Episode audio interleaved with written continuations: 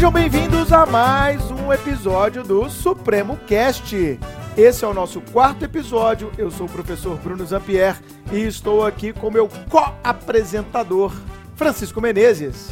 Bom dia, boa tarde, boa noite, boa madrugada, ouvintes do Supremo Cast. E hoje nós estamos aqui com uma das professoras mais engraçadas, agradáveis e, sinceramente, uma das, das minhas maiores amigas do Supremo. Professora Lilian de Tributário. Então ela está aqui por uma peixada, né? Basicamente. Ou seja, É. quem indica mesmo. Exatamente. O Supremo é um curso de QI. Exatamente. Eu Entendi. tinha, eu tinha que usar o meu poder de co-host do que Supremocast servir pra algum alguma momento, coisa. Né? Exato. Entendi. E você não vai falar que a gente é o melhor da podosfera dessa vez? Não, Você sim. perdeu essa confiança Isso- depois dos números do último episódio, é Pelo isso? contrário, depois dos números do último episódio, já está subentendido. Ah, Nosso já- ouvinte já tem essa certeza. É uma coisa evidente. Eu não preciso ser pleonástico, Entendi. entendeu? E repetitivo e chato. Exato, temos que Entendi. trazer coisas novas. Entendi. Então, pessoal, como o professor Francisco já começou a apresentar, ela, que é também com muito orgulho da casa, assim como o Francisco, ex-aluno do Supremo, eu tenho muito orgulho sempre de falar isso, que o Supremo dá a oportunidade para que ex-alunos se tornem professores. É o que a gente chama de divisão de base. Nós somos um time que joga o Campeonato Brasileiro com vários talentos da divisão de base. Isso nos enche de orgulho. Com vocês, professora Lilian Souza. Obrigada pelo convite, apesar de ter sido uma peixada, aparentemente como está com o Bruno. Eu prefiro entender que não é o caso, né? Eu prefiro acreditar que não se trata disso. Mas obrigada pelo convite. En- Entre os atributos de Lilian, faltou o calorenta. Porque todo mundo Sim. sabe, quem segue a gente no Instagram, que eu e a Lilian a gente tem um conflito histórico, que é sobre um ventilador, que é aquele tipo de furacão que tem em restaurante popular para espantar a mosca.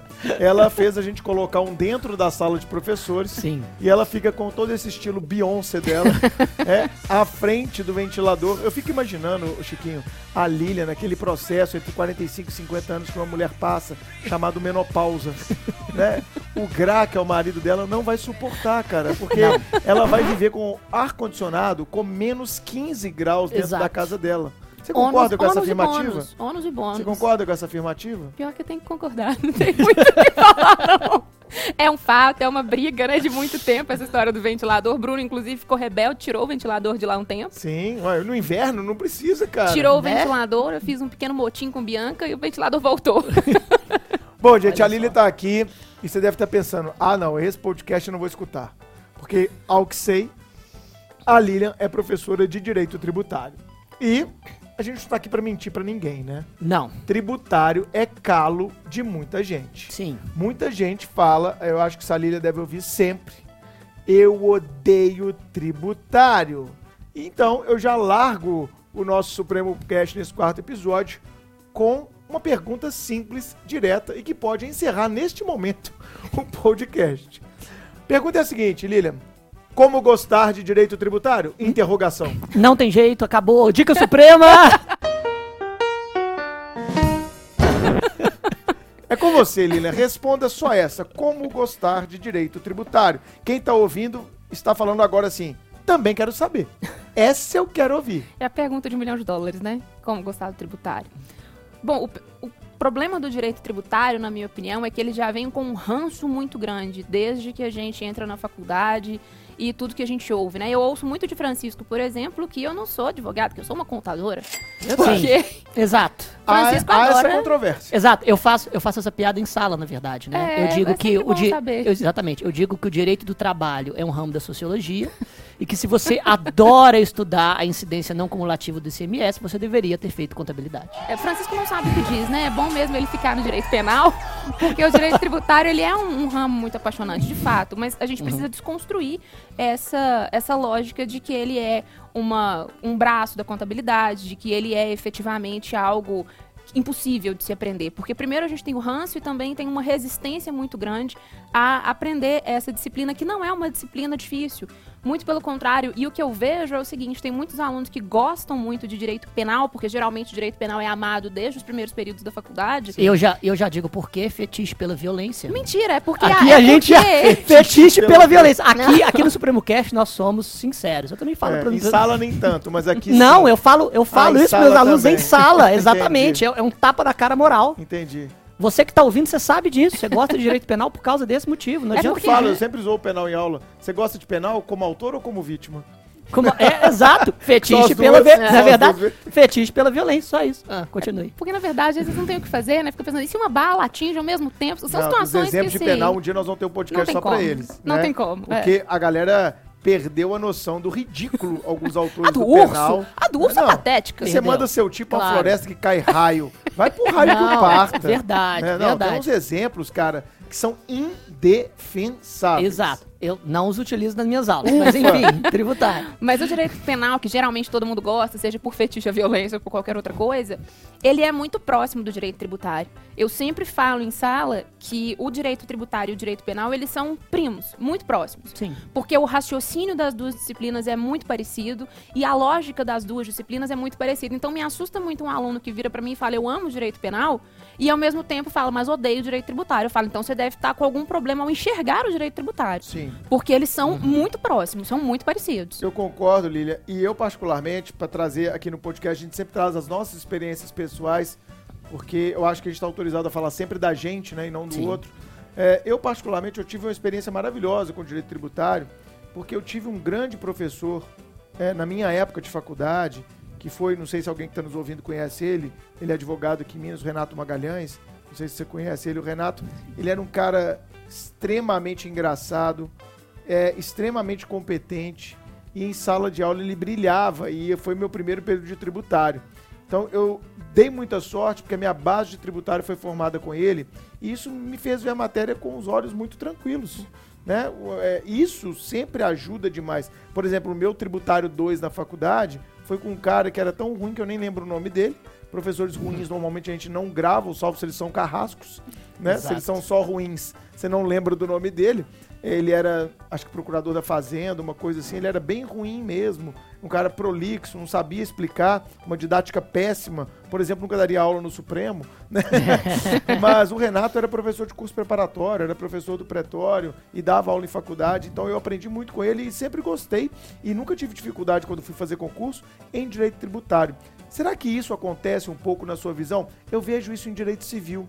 Tem muita gente que chega pra mim e é o maior elogio que eu posso receber na minha vida, é o que eu mais fico feliz, que é de falar assim: "Nossa, Bruno, com você civil ficou mais fácil". Eu acho que é o maior elogio que a gente pode receber de um aluno é esse, cara. O cara tá Concordo. entendendo a sua matéria. Concordo. O cara entendeu o, o recado que você tinha que passar, ele entendeu a forma de raciocinar a disciplina. Você acha que em tributário tem muito disso também? De uma base mal construída, gerando uma antipatia ab início a respeito da matéria? Com certeza. E isso vai muito de como o tributário é abordado em sala de aula, como que ele é abordado nas universidades e o momento em que o tributário também é trabalhado pelas universidades, nas grades curriculares.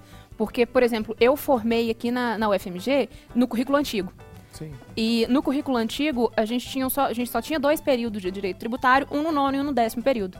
Ninguém no nono período, ninguém no décimo período, então, está preocupado com, em aprender uma disciplina técnica como é a disciplina do direito tributário. Principalmente nesse período que a pessoa já está mais ou menos inclinada aí para um campo. Exato. Exato. Ela, ela nem teve a oportunidade de ter conhecido o direito tributário antes, para poder talvez ter um interesse manifestado por essa disciplina. É. Muitos alunos viram muito, eu recebo muito, muito direct no Instagram perguntando o seguinte, professora, é, eu tô, sei lá, no sexto período da faculdade, eu penso em fazer estágio de direito tributário, mas eu não sei nada de tributário. E aí, eu falo, gente, eu também fiz, passei pela mesma coisa. Eu estava no sexto período da faculdade, não sabia absolutamente nada de direito tributário, você vai com a cara e a coragem. Claro. Porque se você ficar esperando ter a disciplina para fazer o estágio, no nono, décimo período, para começar, ninguém vai te dar estágio nesse período, porque é difícil você conseguir colocar alguém dentro, sabendo que a rotatividade é muito alta e você vai ter que sair.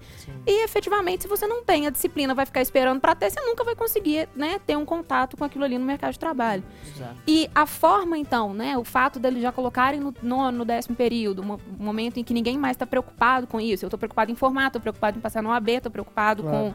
com, né, com outros fatores no mercado de trabalho.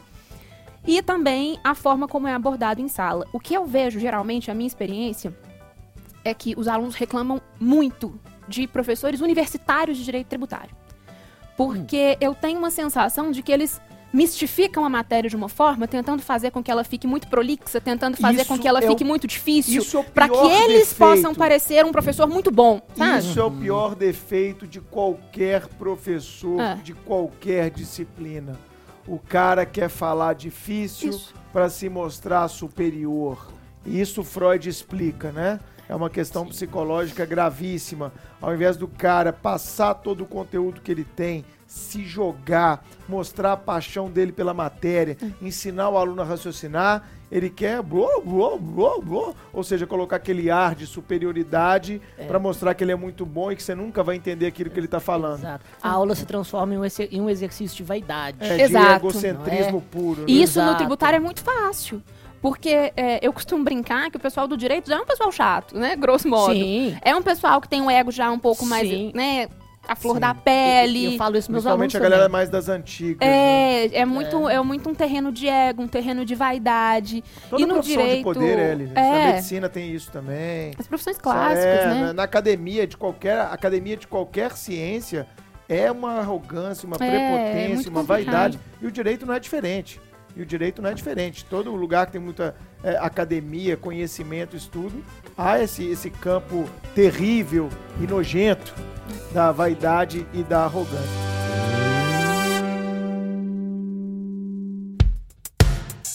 Então, é, olha só, é, a Aline enrolou, enrolou, enrolou, ela não me respondeu. Como Porque é impossível gostar- responder, eu falei. como gostar de direito tributário. Hum. Você acha que a gente tem que voltar na base e ensinar a galera a raciocinar os porquês? Porque eu vejo muita gente querendo aprender, por exemplo, substituição tributária, sem saber coisas básicas, O que é um tributo? pilares, o que é um tributo, a divisão dos tributos, as espécies de tributo, ou os princípios que regem é, o direito tributário pátrio. Você acha que precisa voltar na base? Qual para o nosso ouvinte aqui do Supremo Cash, aquele cara que odeia tributário e acha que nunca vai aprender, qual seria um conselho fundamental para ele desconstruir essa ideia, esse preconceito com a sua matéria? E na origem mesmo, né? Gênesis, capítulo 1. o que é tributo, qual a importância do tributo, né, essa inter-relação do direito tributário com o próprio direito financeiro, né, porque são basicamente dois braços aí da mesma, da mesma disciplina, de uma certa forma, e entender o direito tributário, raciocinar a disciplina e não ficar preocupado com questões dogmáticas de o que diz o que diz a lei, qual é o entendimento do, né, do tribunal com relação a isso. Isso acaba chegando em um determinado momento, né? Isso é o que a Como gente espera, mas uma consequência. consequência, né? Você não pode partir disso. Se você pegar hoje, falar, não, eu vou aprender o ICMS, pegar o regulamento do ICMS de Minas Gerais pra ler, você vai querer se matar. Chora, Você né? vai chorar, você vai chorar. E olha que eu Inclusive, gosto é da um ótimo disciplina. exercício para insônia. Você pegar esse tipo de regulamento, Sim. coloca no seu, na sua, no, seu, é, no seu criado mudo, bateu aquela insôniazinha, véspera de prova, regulamento do ICMS. Não passa de cinco minutos. Exatamente. Uma vez eu fiz esse teste com meu marido, vocês acreditam? E, e ele E dormiu? Falei, Ó, Gratiano, vamos falar um pouco aqui e tal sobre direito tributário? Ele, não, tô ótimo, vamos lá. Comecei a falar, eu juro, gente, ele é filósofo, né? Em cinco minutos ele dormiu. Eu falo, cara, você fica estudando Heidegger e não dorme? Aí eu falo um pouquinho de direito Heidegger, eu já li Heidegger. é Poxa, é impossível entender. impossível! Impossível! Você escolhe Heidegger a mim? não, aí é Heidegger não tem difícil. cara. É. Então, é, Lília, vamos lá, vamos dar uma palhinha pra galera. Eu e Chiquinho, a gente tem a mesma opinião, vamos ver se você compartilha com a gente. O cara fazer uma base boa, e a gente fala muito isso aqui em aula no Supremo, ele tem que ter duas coisas em mente: o raciocínio da matéria e conceitos básicos que vão lhes de ajudar a raciocinar É. aquela matéria. Então o cara não vai Exatamente. nunca conseguir saber é, raciocinar direito penal se não souber o que é crime.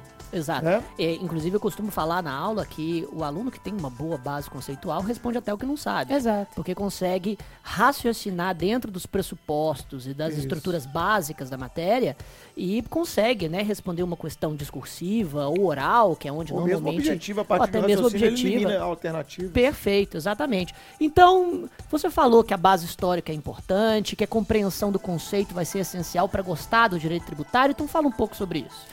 Bom, a- o direito tributário, né, efetivamente, a ideia de tributo, ela nasce de uma colaboração da sociedade para que despesas públicas possam ser custeadas, né? Isso é bastante básico.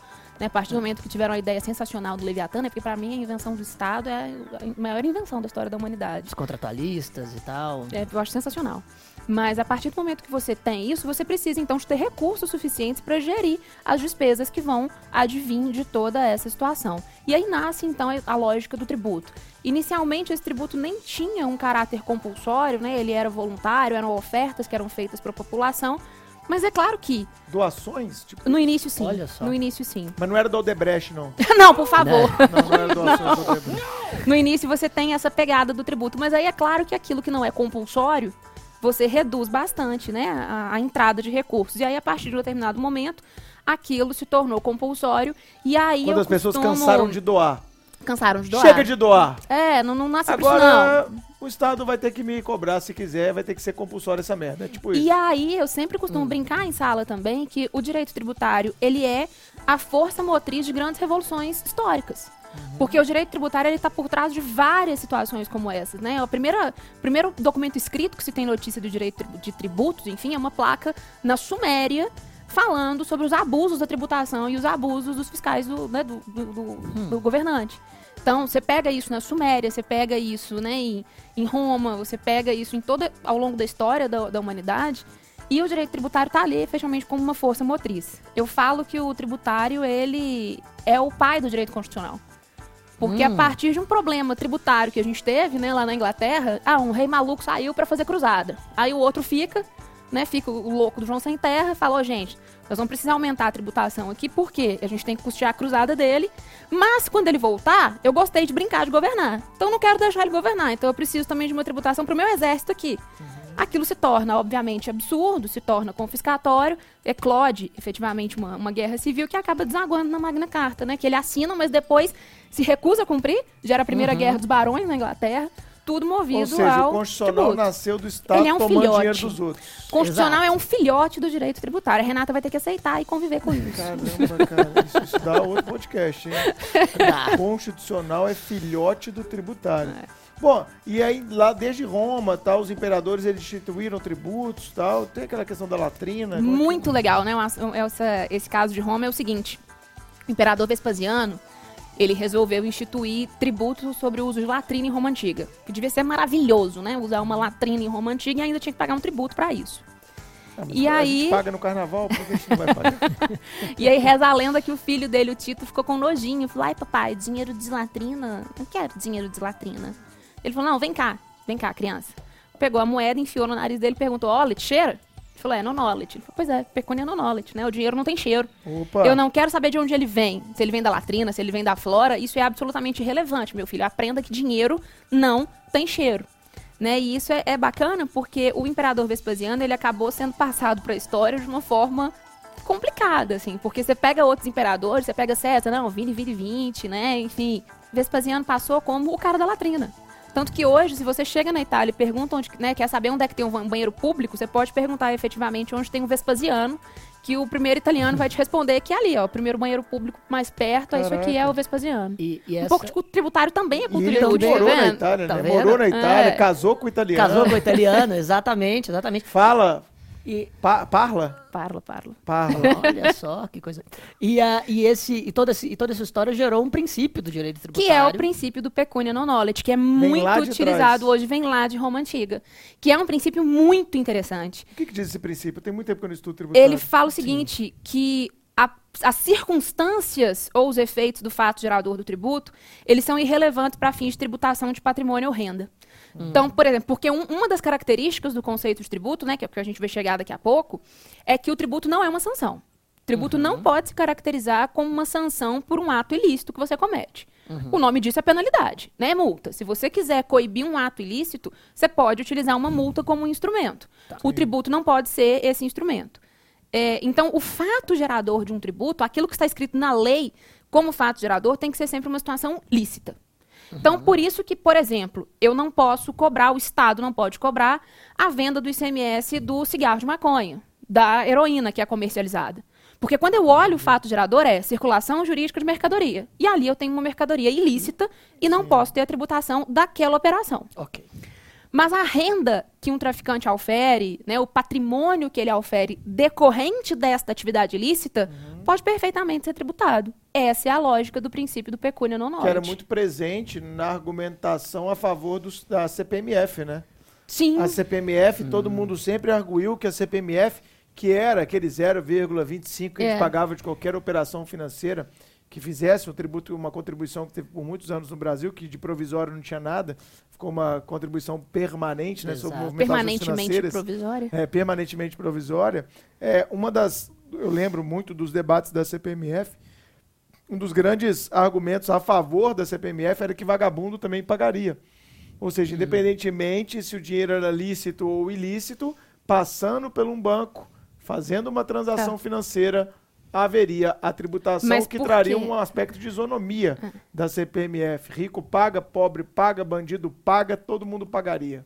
É, e a mas mesma o, alíquota. o né? porquê disso é que ali eu tô mexendo com um fato gerador que é lícito. As movimentações Financeiras financeiras si. que você tem. Mas então, você- de onde você tá vem esse dinheiro? da causa, né? Exato. Exato. Então, o patrimônio, a renda decorrente de atividades ilícitas, de atividades criminosas, ele pode ser tributado. Né? Isso, inclusive, Uhum. chegou a ser. é- é- gente, é tão absurdo que uma, uma defesa foi feita nesse sentido Uhum. no nosso judiciário. Né? O traficante foi efetivamente citado numa ação de execução fiscal para pagar imposto de renda. A defesa foi: você não pode me cobrar, porque eu sou o traficante. É, se ele já tiver condenação, a defesa é ótimo. Eu já Né? sou o traficante, então Já estou você não pode, de dinheiro em relação você não pode inclusive. efetivamente Exatamente. tributar a minha renda. Aí o STF teve que falar, não, vamos lembrar de uma importância histórica aqui do tributo? Vamos lá em Roma Antiga, vamos pegar esse, né, essa situação que aconteceu com Tito e Vespasiano, e a partir disso, então, né, o tribunal acabou chegando no entendimento de que renda e é, o patrimônio decorrente de atividades ilícitas podem ser tributados a partir disso.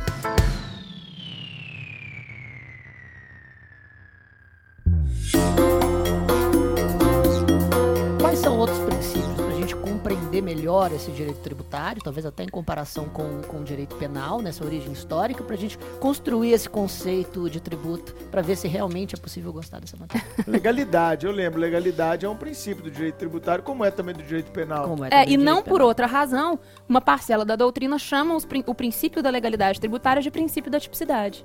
Hum. Exatamente, porque se no direito penal, né, não existe crime sem lei anterior que o preveja, né, e, enfim, Chiquinho sabe isso prévia muito melhor combinação que legal, né, em uma, em uma frase cris, criada por... É. Exato, em uma propos- proposição criada por Feuerbach no, no princípio do século XIX. Verdade, grande Quando- Feuerbach, tá quando- sumido Feuerbach. Tá sumido, exatamente. Depois que fez o Código Penal do Reino da Baviera, né? Nunca mais Nunca mais apareceu. foi visto. Deve ter ficado na Baviera tomando uma lá, que lá é ótimo. Deve, deve, deve. Então, legalidade no direito tributário. É muito semelhante ao que a gente tem na Não legalidade do posso direito inventar penal. aqui, sou prefeito de Belo Horizonte, quero inventar um tributo novo, não previsto na Constituição. Claro que eu vou ser vetado, não é Claro, porque uma coisa é competência tributária. Competência tributária é o poder de criar um determinado tributo. E quem outorga, quem distribui essa competência é a Constituição. Né? Muita gente acha que a Constituição cria tributo. A Constituição não cria tributo nenhum. Ela só diz o que, que cada ente federativo pode fazer. isso? Ela distribui as Ela competências distribui as competências. Exemplo de que ela não cria tributo nenhum é o imposto sobre grandes fortunas. Né? Tá lá, que tá lá foi. desde Toda 88. campanha fica essa ladainha, né? Nós Exato. temos que tributar as grandes fortunas e etc. E não sai do papel. É, o Chiquinho, por exemplo, é contra em virtude do patrimônio da família dele. mas mas é, é realmente, que a gente poderia pensar nisso, né? Como um tributo, mas eu acho interessante como se a grande fortuna já não pagasse, né, cara? Outros tipos de tributo da carga tributária do Brasil. Isso é sempre um argumento socializante é, da, da- do direito tributário, mas esse tributo ele é tá dormitando lá desde 88, né? IGF, Imposto sobre Grandes Fortunas, e nunca foi implementado. E você só vê falar nisso em época de campanha eleitoral como Claro. argumento puramente É. populista. né? Exato, Exato. com certeza. Porque nenhum candidato que defender isso abertamente vai receber dos grandes capitais privados do Brasil que costumam financiar a campanha os Perfeito. recursos devidos para poder se engajar no movimento político. Mas Exato. enfim, então a legalidade tem essa ideia. Então, a mas a Constituição pode criar novos tributos, uma nova Constituição. Se a gente tiver uma nova Assembleia Constituinte agora, o Ou mesmo a Bolsonaro, reforma tributária. É, exatamente, uma Né, reforma tá em tributária pauta. da emenda, né? Sim. É, então, então sempre se falou né, da criação do IVA, É, o IVA com- aí, né? em substituição aos impostos sobre o consumo, né? Sim, Porque ICMS, hoje a gente tem no Brasil uma divisão de tributação sobre o consumo, com o ICMS, com o IPI, Gerando guerra tributária entre gerando uma entes. guerra fiscal absurda, que é a coisa mais estúpida que pode haver no direito É. tributário é a guerra fiscal, né? Porque a partir do momento que todo mundo cede benefício, não existe mais benefício para ninguém, todo mundo perdeu em arrecadação, a federação Claro. perdeu. Mas uma das possibilidades é essa, assim, né? De efetivamente fazer o imposto sobre valor agregado, que é o IVA que a gente tem, por exemplo, nos países europeus e afins. Mas isso deveria ser por emenda. Não posso fazer isso por lei complementar. Pois não, não pode fazer isso por emenda. lei complementar. E até mesmo é, é, essas emendas são discutidas porque eu teria que ver uma forma desse tributo continuar com os entes federativos, né? Claro, Porque a autonomia política depende de autonomia financeira. óbvio. Né? Eu brinco com os meus alunos que você só tem autonomia política na sua vida Quando você quando tem você tem financeira. dinheiro É e fala, acabou, vou fala sair de assim, ó, casa. eu, eu falo isso na aula de É, emancipação, exato. direito civil. Perfeito. É, você, sua mãe, a mãe de todo mundo aqui falava, quando você tiver seu dinheiro, você vai ser dono do seu nariz, aí você manda. Enquanto a- você não tem, quem manda nessa porra sou eu, né? Que tem mãe mais raiz. Era isso, né, Lilian?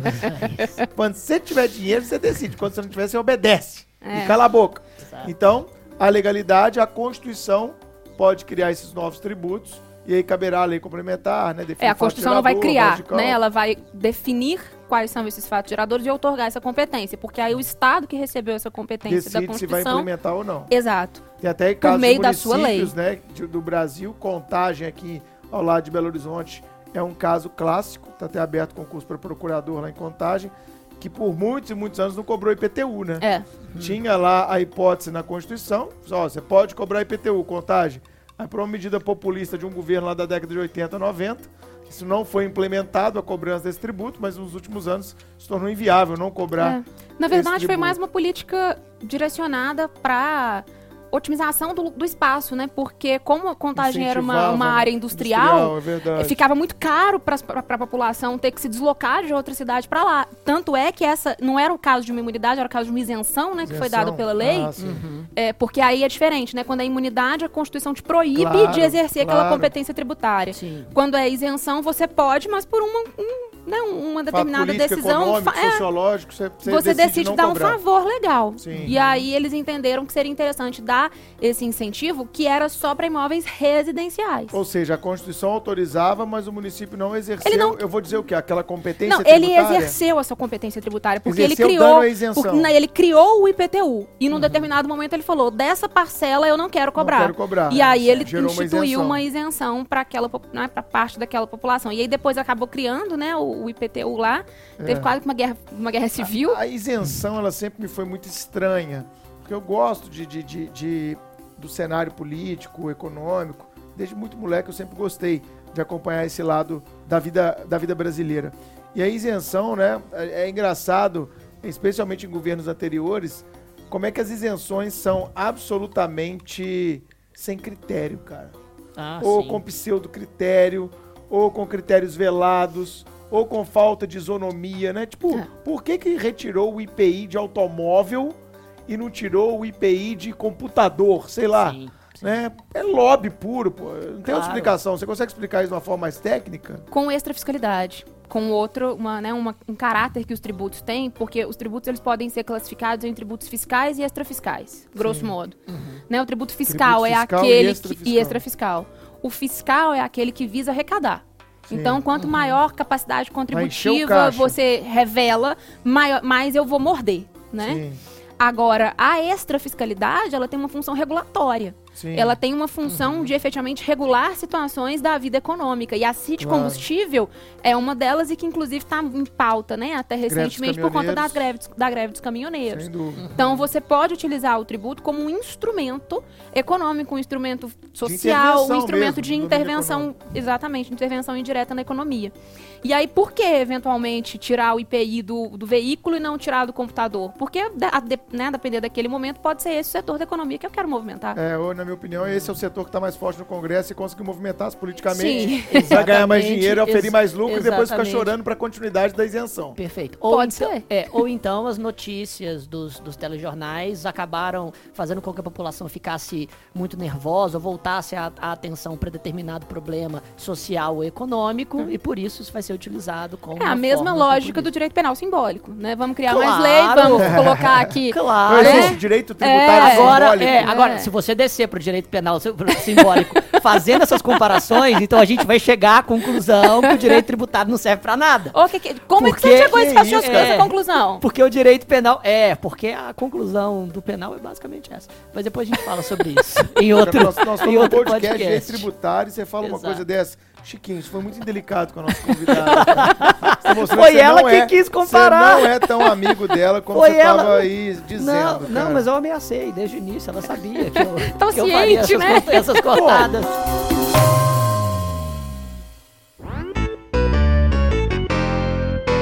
Então nós já falamos aqui da pecuniary knowledge, tô aprendendo, hein? Uhum. Já falamos aqui da legalidade, Sim. dessa questão toda de estabelecer a competência. E aquela questão da não surpresa, segurança jurídica, anterioridade. Eu acho não que tem, esse- não é. tem uns parangolé assim no tributário? Me lembra aí. Tem, eu acho que essa é a principal pegada do direito tributário. Por que, que o direito tributário é tão legalista? Pra proteger o sujeito passivo.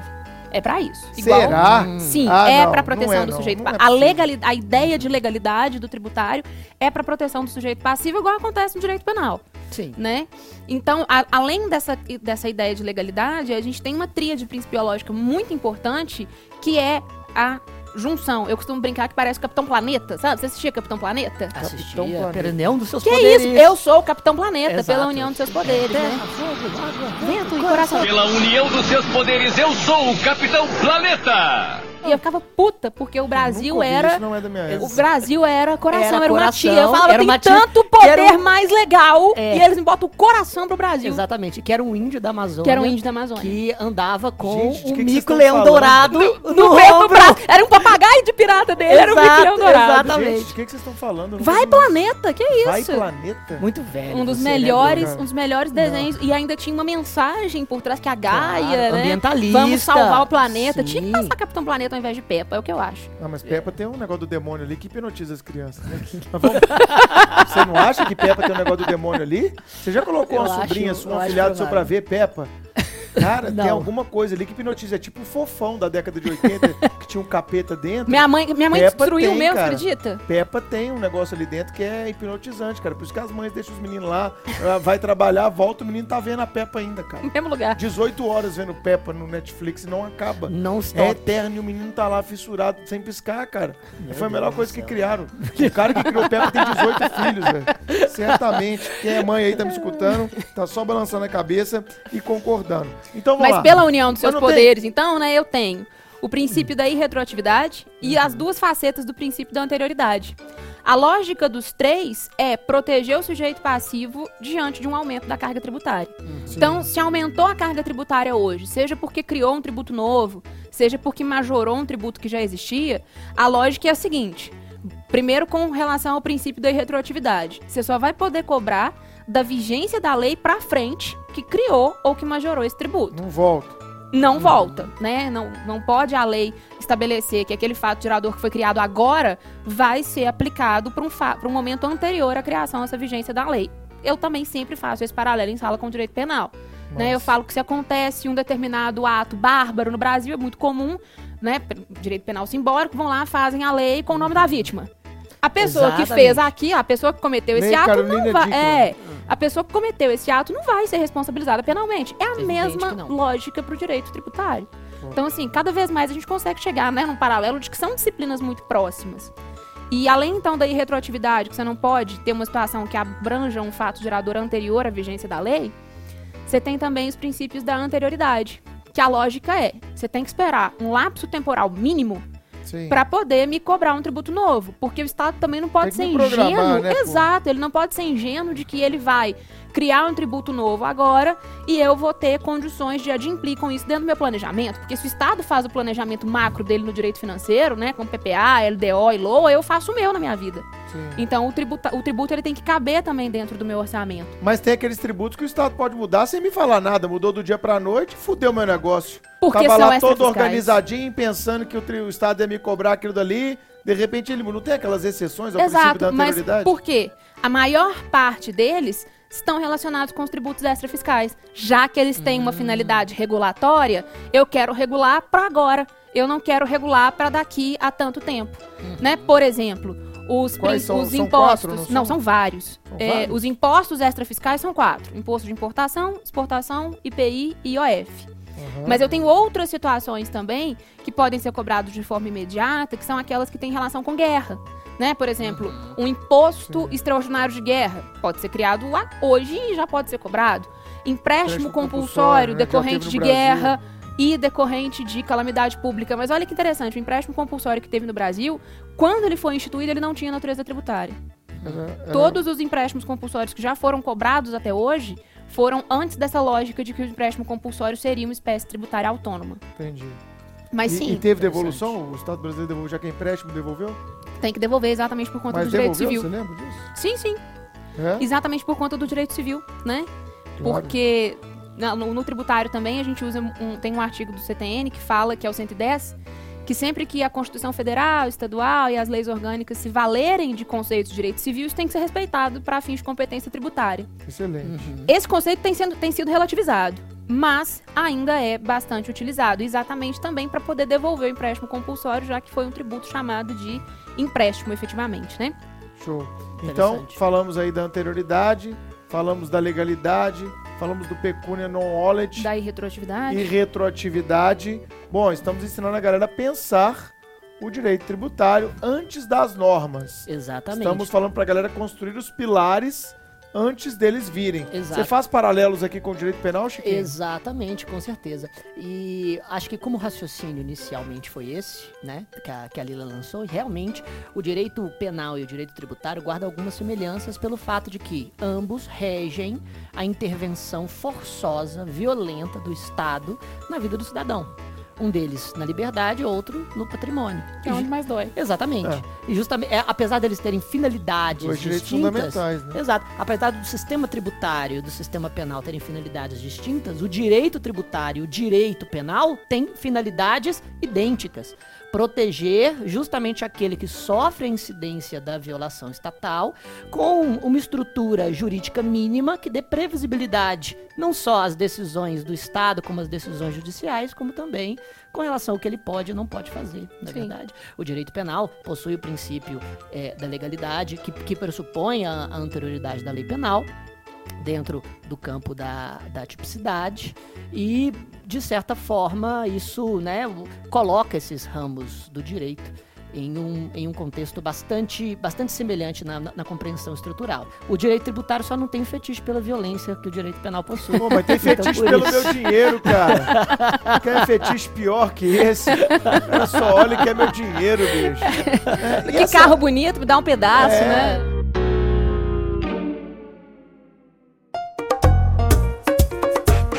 Cá, qual é a crítica que você vê hoje, ô Lili, a respeito dessa super tributação que a gente tem no Ah, Brasil? É, e sobre isso, eu queria até qualificar a pergunta. Olha só, eu tenho muitos amigos, é, Lilian, que se dizem libertários e quase anarcocapitalistas. Eu tô falando com você, João.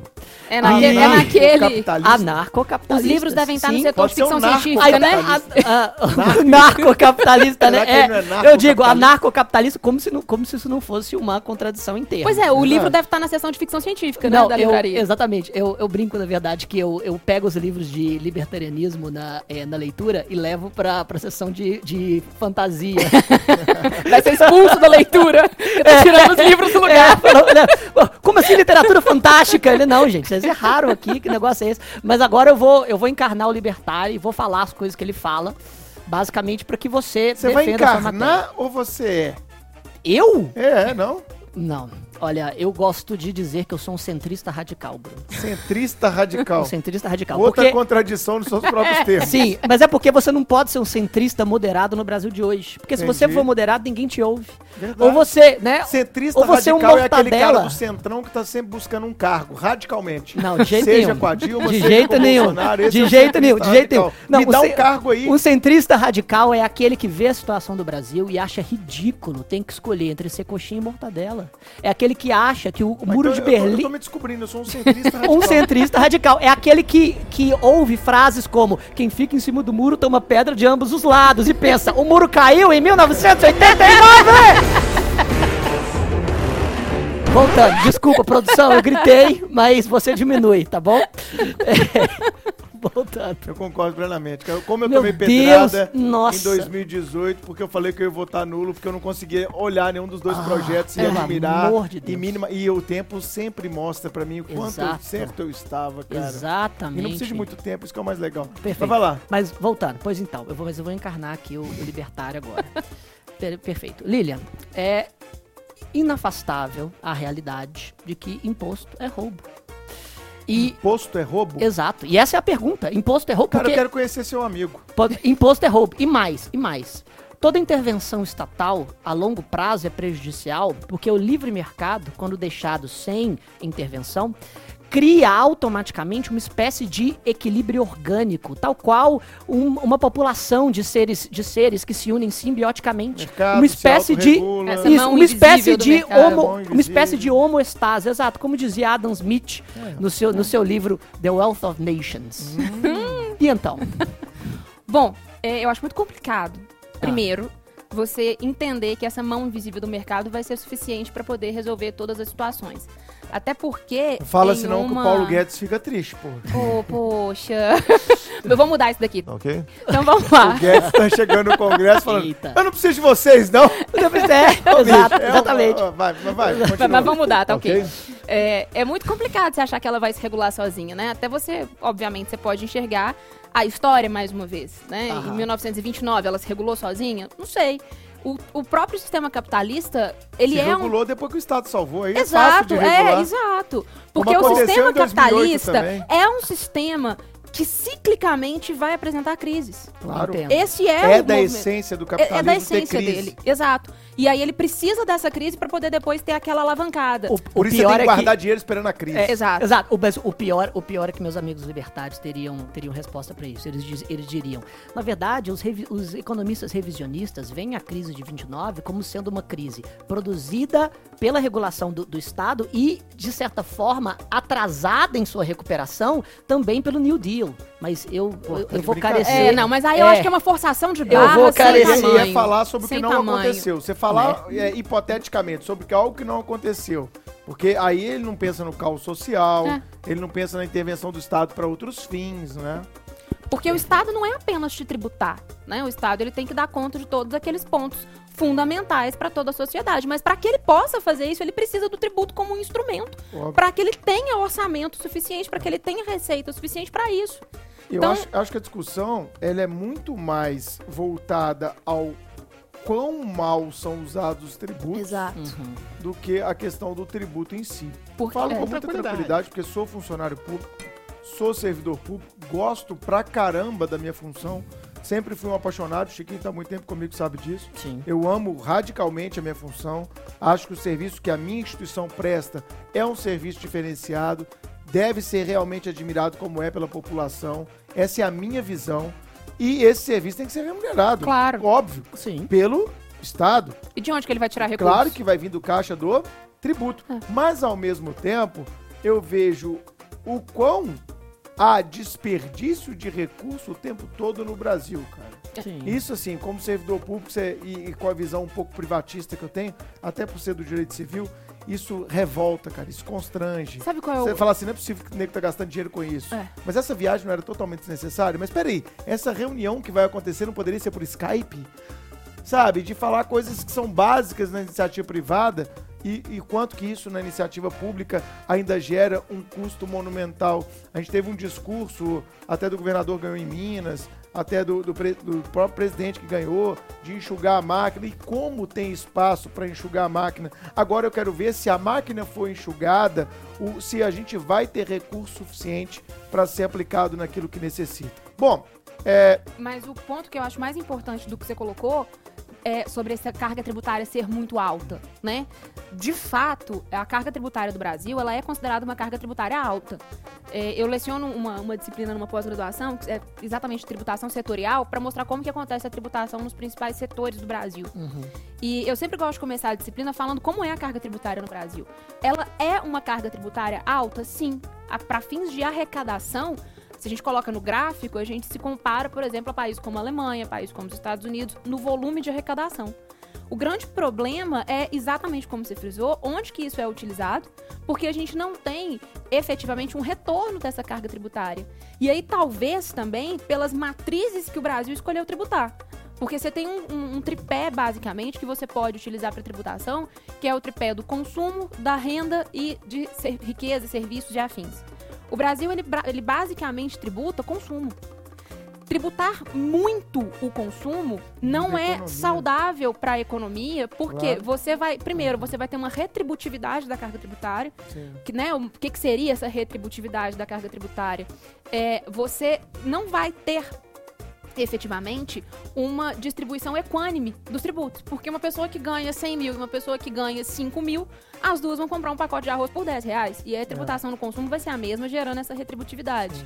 Né? Então, além desse problema da retributividade, a gente escolheu matrizes para serem tributadas que não são matrizes. Que não, o problema não é tributar as três, ao contrário, uma tributação saudável ela tem que se pautar nas três.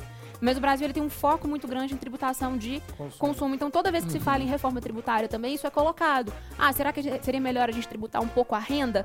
Mas aí há um medo de se tributar a renda e o capital fugir do país. Porque Sim. efetivamente, se você pesa muito na tributação da renda, não fica mais interessante Ou investir seja, aqui. estamos na sinuca E- de bico, é por isso que não sai nada de reforma tributária. É. tá A gente tem que conseguir Exato. equilibrar essa Isso. balança. Não é colocar tudo só no consumo ou só na renda, Sim. mas equilibrar esse tipo de tributação. E com relação à tributação da renda, existe a questão da sonegação também, Que né? é muito E forte. do medo do, do medo do Estado de não conseguir mais arrecadar se muda a, a matriz tributária. É. E eu, e eu percebo realmente, e agora já é, mostrando as minhas cartas especificamente, não sou libertário, não sou anarcocapitalista e acho que, é, a- a- inclusive falo com o João, eu falo, olha, as- os jovens que, se- que, que se declaram assim são eternos adolescentes que não conseguiram lidar com a, com a questão paterna no sentido freudiano, sabe? Vê no. Estado o pai, é, exatamente, vê no Estado o pai limitador e fica negando o tempo inteiro. Mas eu digo isso porque imposto é roubo é um slogan publicitário. Sim. Porque se, se você observar de forma técnica, imposto e roubo são figuras jurídicas completamente distintas. Roubo é a subtração de coisa alheia móvel através de violência ou de grave ameaça.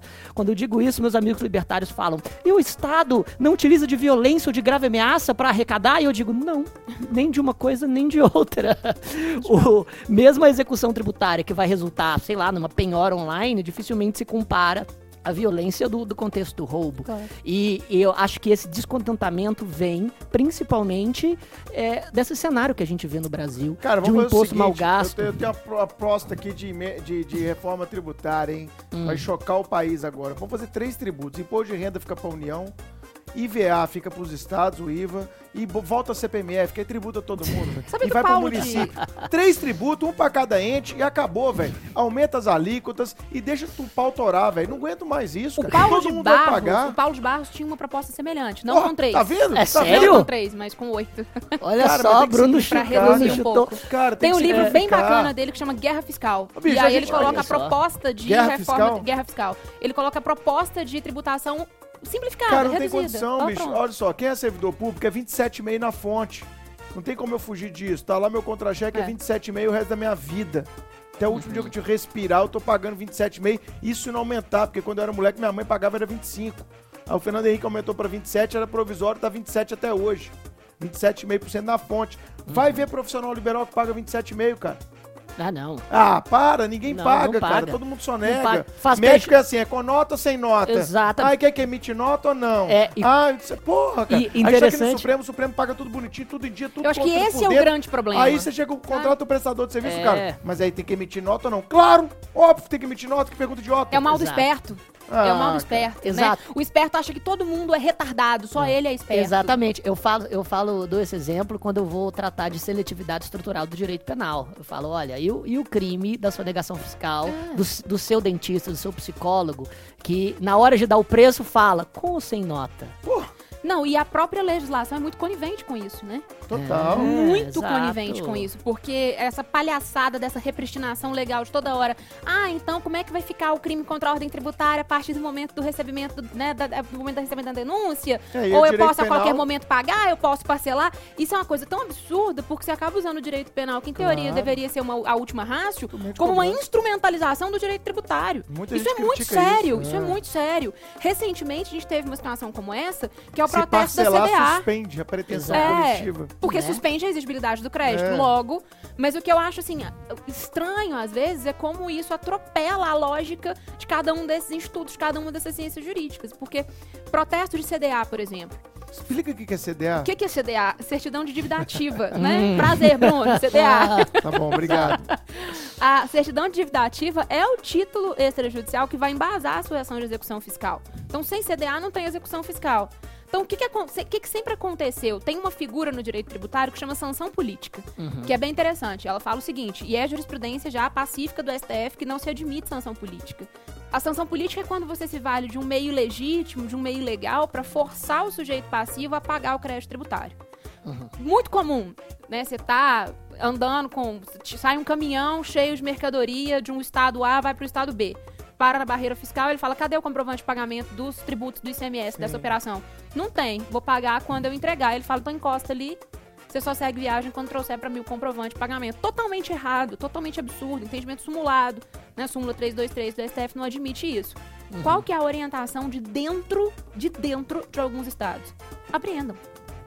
A gente sabe que é ilícito, a gente sabe que é ilegal, a gente sabe que é um instrumento de coação, mas é pra usar. De 100 que você aprende, 4 entram com ação.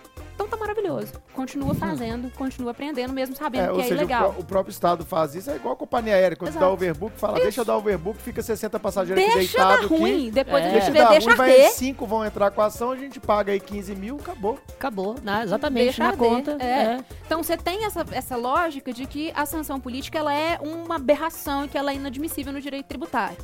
Aí o que, que eles fizeram? Por meio de uma medida provisória sem pertinência temática nenhuma, eles incluíram na lei de protesto falando que a certidão de dívida ativa, a CDA, podia ser protestada em cartório. Isso acabou com a vida do sujeito passivo. Acabou com a vida do contribuinte, porque se você tem uma execução fiscal contra você, mas se você não tem patrimônio, Deixa famoso ganha, mas não leva, né? Se deixar arder, deixa prescrever. Exato. Agora, se você protesta a CDA, o nome do cara fica sujo. Então ele fica com o nome sujo no SPC, fica com o nome sujo vida no dele Serasa. acabou. Acabou a vida dele. Ele não tem mais linha de crédito, ele não consegue fazer nada. Aí gera desemprego, aí não tem Exato. função social da empresa, Exato. não tem mais nada. Mas porque aí, mesmo sendo, mesmo havendo essa inconstitucionalidade formal, e a tese era de que isso era também uma inconstitucionalidade material, porque se caracteriza como uma sanção política, né? Uhum. É, o STF falou que não, não tem problema não. Deixa Por quê? e Deixa vamos- arder. Por quê? O, o CNJ, aquela, aquele, aquele CNJ em número, ele é bem interessante, né? Cerca de 40% de todos os processos que a gente tem no Brasil hoje são execuções fiscais. E desse universo, Nossa, é o 4%. Estado como grande litigante. é, 40%? 40%. É o Estado como 40%. grande litigante. Primeiro cara. o Estado porque é é o maior obrigatório litigante também. Deus. É obrigatório entrar, Chico. Você não tem, você não tem escolha. É tributo. Então, cerca de 40% é execução fiscal. E aí, em torno de 4% desse, desse volume todo é adimplido no final. Quando você permite o protesto da CDA, esse número vai para quase 20%. Então, é um grande instrumento De coisa. de coerção. De coerção. Bom. Como na verdade não é roubo, né? Não existe violência ou, a, ou ameaça de morte, como os libertários dizem.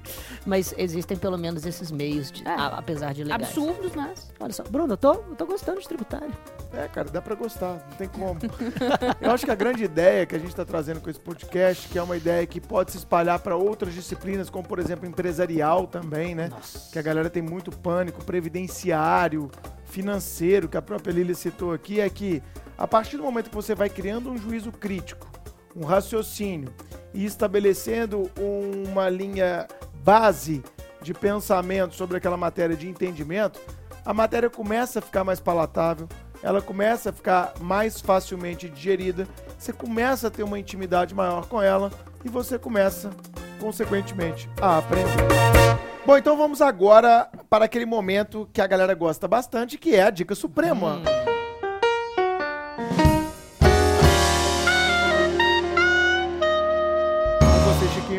A minha dica suprema não tem a ver com a matéria, mas tem a ver com a professora. Porque eu e Lilian somos fãs do choque de cultura. Choque de cultura. Choque de cultura. Bruno, O que é isso? É você num baile funk? Choque de cultura?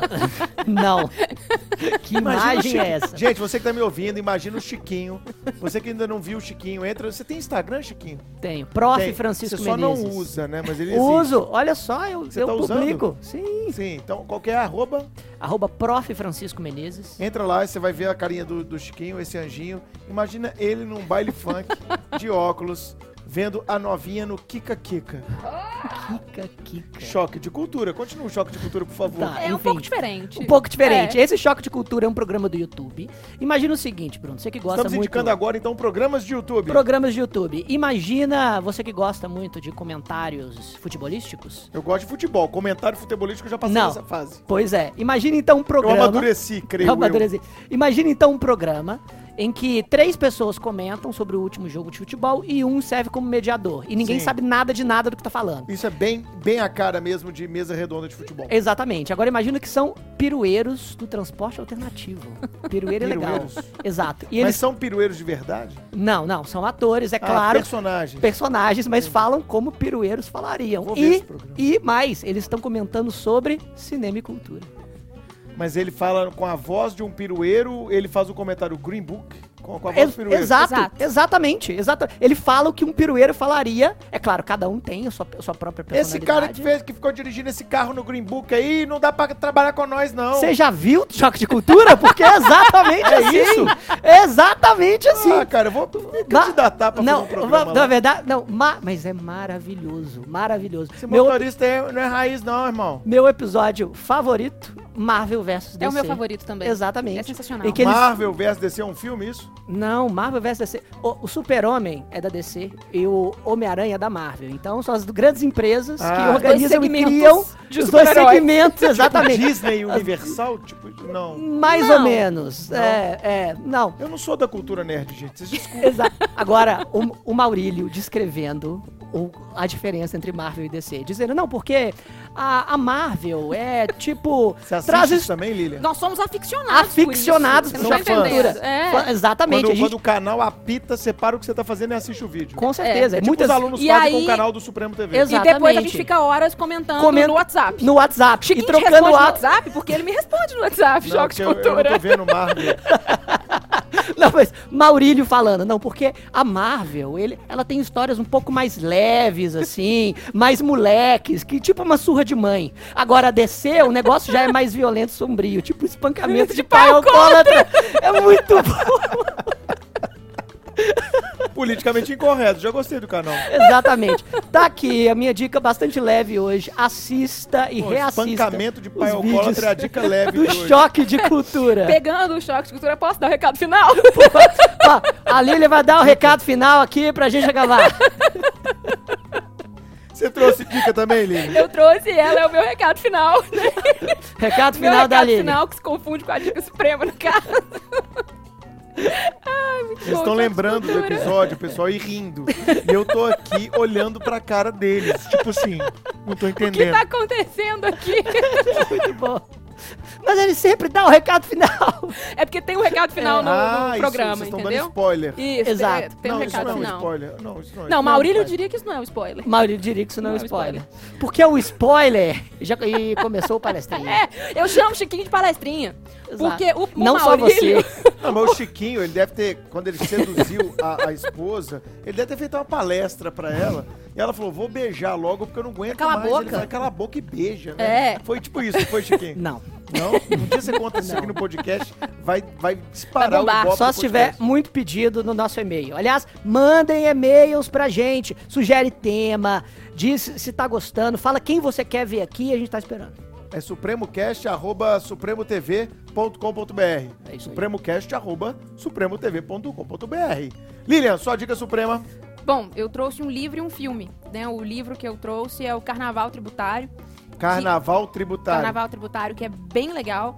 É, o Augusto Becker ele tenta, de uma certa forma, demonstrar como pode ser o direito tributário, essas inconsistências do direito tributário e propor algumas soluções. É bem legal para quem quer pensar um pouco fora da caixa e fora dessa normatividade do direito tributário. E esses livros são fantásticos porque te ajuda a raciocinar. Exato, matéria. exatamente. Né, as coisas, como você falou, que você nunca tinha pensado e tal. E às vezes, quando você vai estudar as normas, você vai ver ela com um juízo crítico muito maior e vai ter uma, uma facilidade de fixação daquilo dali, que é que muito aluno nosso precisa para provas, OAB, concursos públicos em é geral. Carnaval Tributário, Augusto Becker, é isso? Isso. Vou comprar esse livro. Muito bom.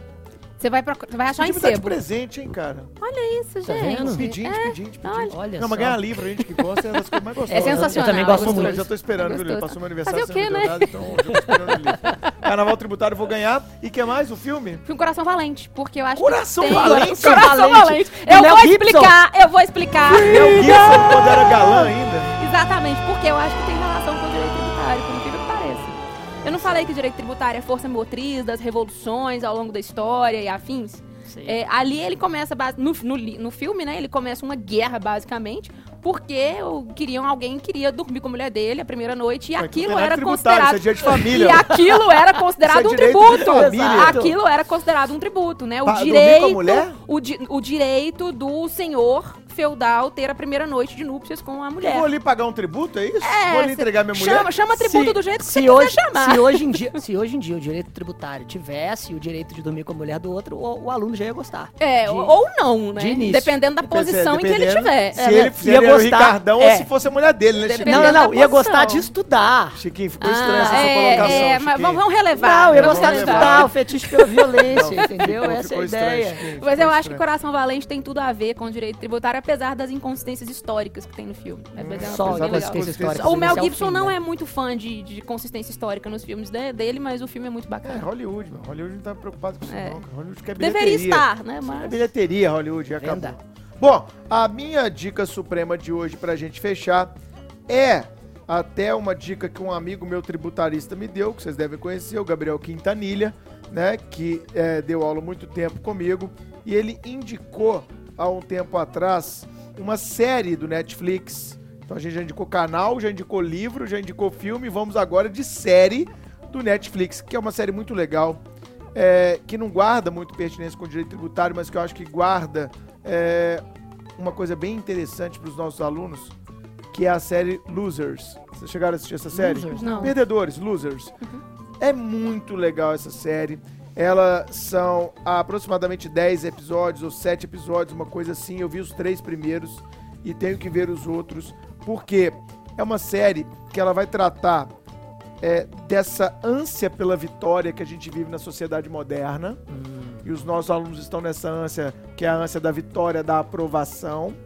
E ela mostra, especialmente a partir de experiências de atletas que saíram derrotados de situações esportivas, evidentemente, e como eles deram a volta por cima ao aprender a perder. Não é aquela historinha, ah, competir é o mais importante. Não.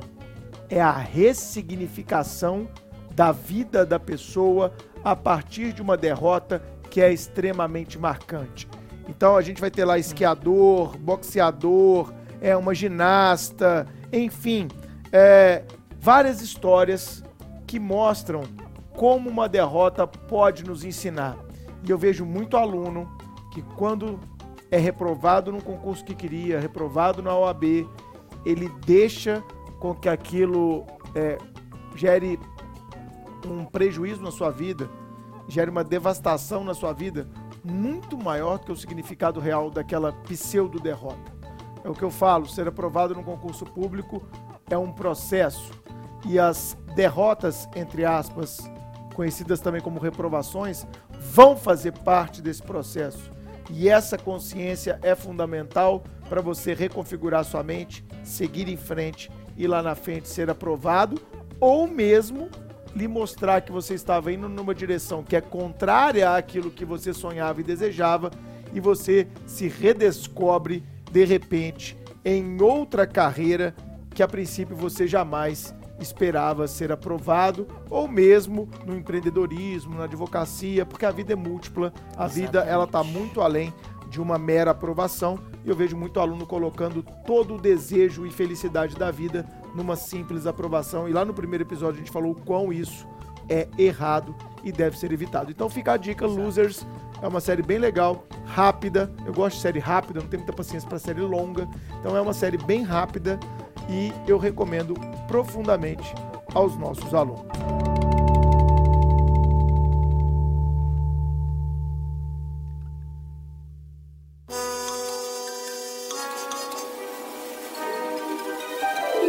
Fechar, eu queria agradecer demais a presença da Lili, a Lilian Souza. Lili, eu sempre falo isso.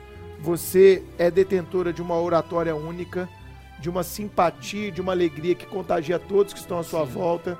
E é muito bom pra gente do time Supremo ter você aqui com a gente. Concorda, Chiquinho? Concordo plenamente, tanto é que foi, né, a minha indicação, a minha peixada, que fez com que ela viesse pra cá. E não me arrependo, pelo contrário, passei a gostar um pouco mais de direito tributário e discutir essas bases do libertarianismo anarcocapitalista como, como especialista. Obrigado por estar aqui, Lili. Obrigada a vocês pelo convite, foi muito legal. É, eu falei com o Bruno, né, que eu gosto muito de todo mundo aqui do time, mas o Chiquinho, ele é meu crush mesmo, né? Ele é assim, é aquela fofurinha, sabe? É, ele, é- ele é nosso mascotinho. É, ah, ele é muito fofinho, né? Não tem jeito. Mas obrigada, foi muito bacana. Espero que você tenha gostado tanto quanto a gente, quanto os nossos ouvintes. E a gente espera vocês no próximo episódio do Supremo Cast. Espero que vocês continuem indicando e, mais uma vez, registramos o nosso profundo, né, Chiquinho, agradecimento a todo mundo que tem mandado esses feedbacks bons que estão nos ajudando a melhorar, feedbacks elogiando, compartilhando, enfim. Obrigado a todo mundo aí. Se manifestem nas nossas redes sociais e mandem e-mail para supremocast@supremotv.com.br. Tchau, gente. Tchau, tchau, manda e-mail.